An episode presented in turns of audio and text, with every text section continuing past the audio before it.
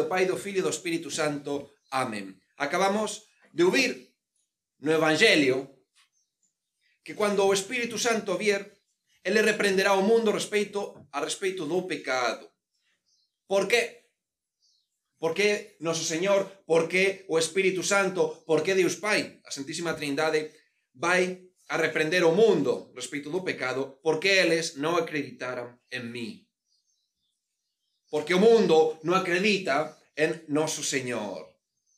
Isto dá motivo para meditar, para reflectir hoxe sobre unha coisa, sobre a idolatría. Sí, os idólatras. E non apenas os idólatras son os antigos povos pagaos que vai ficar de joelhos diante dunha imagen de pedra ou de madeira. Os idólatras do noso século. Vamos meditar hoxe. Mas primeiro temos de responder a esta pregunta. O que se entende por idolatría? Por que iso? Que estamos a entender da idolatría. Por que? E iso, idólatras, estamos a ver aos indios diante dos tótems adorar.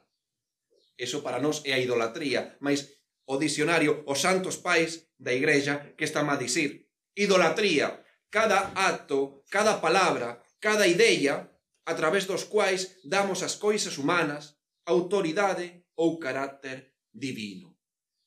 Esa é a definición de idolatría. Por tanto, a idolatría non requer un pedazo de pedra, unha estatua de madeira.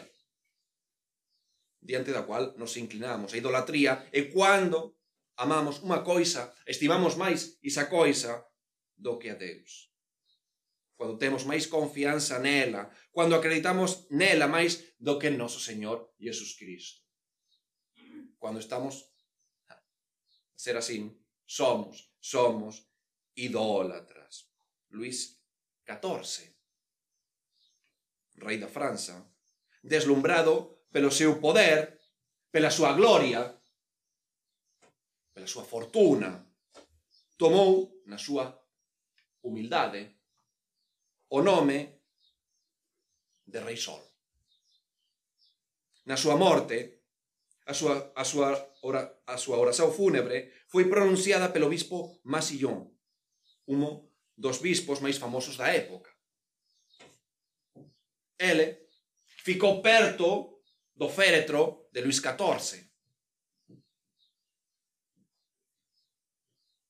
Perto do túmulo daquele rei que decía a ele depois de ter vivido con pompa deslumbrante, rodeado de esplendores. E o bispo Masillón comenzou o seu discurso, a súa oración fúnebre, con estas palabras.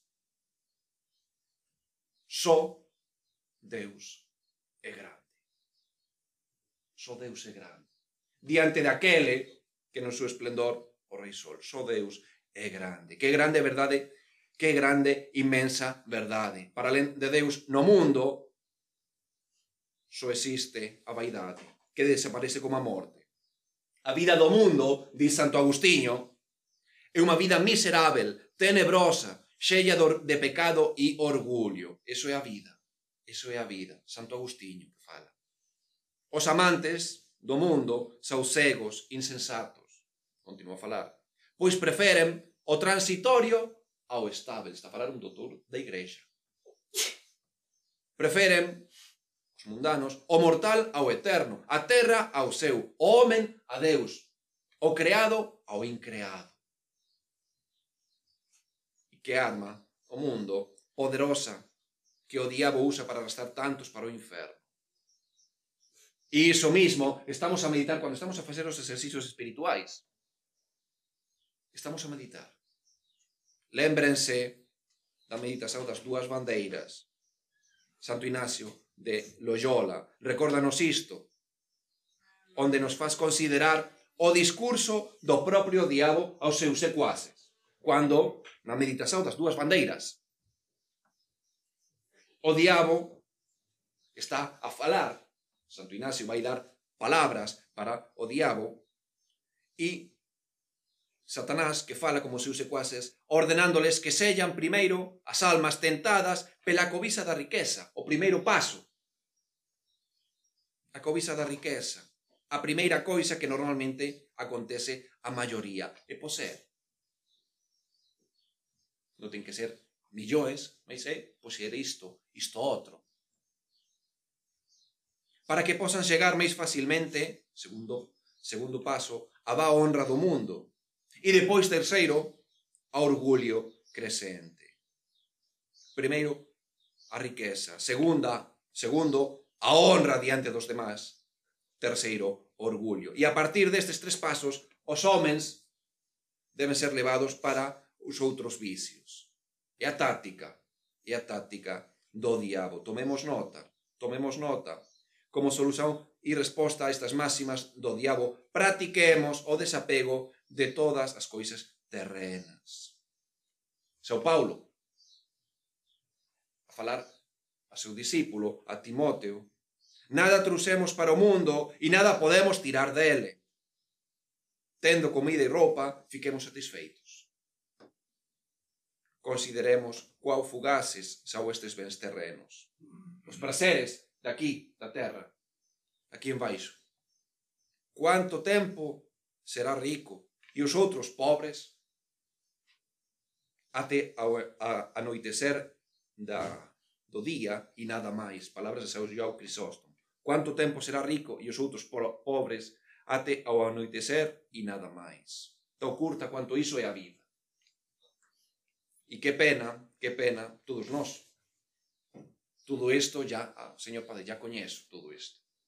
Mas que pena que continuamos a ver mismo os católicos como escravos das modas, seguindo as regras, as normas establecidas non por Deus, sino pelo mundo.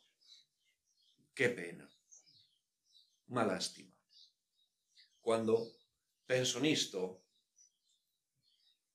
venme a cabeza as palabras daquele sabio. Un sabio que estaba perto, junto a seus discípulos, parado junto a un río, a ribeira dun río. E estaba a falar como seus discípulos. E chegou un momento que tomou do río unha pedra. Metiu a mão no río, e sacou, tirou unha pedra. Así falaba os seus discípulos. Así somos cristãos, os católicos. As bensaos dos sacramentos, especialmente da Santa Misa, fluen a súa volta. A pedra estaba mollada. A pedra no río. Todas as grasas dos sacramentos, as confisões, comunión, a Santa Misa. Está a fluir torno deles. A súa volta envolveos toda a vida da graça. Eles viven en plena luz sobrenatural. Así son. E depois de dicir isto, tirou a pedra, no ao, partiu a pedra, e a pedra que por fora estaba mollada, dentro, seca así son. Tudo por fora, mas nas súas almas, seca. Nada. No entanto, tudo isto, a vida sobrenatural, non os penetra. Infelizmente, somos así. Somos católicos. Somos así. Tradicionalistas. Estamos a vir a misa en latín mas somos católicos, somos a tradición en palabras e non en actos.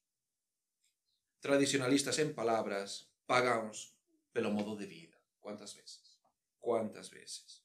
Acreditamos como os nosos labios, mas permanecemos incrédulos nas nosas acciones. Temos toda vida da graça.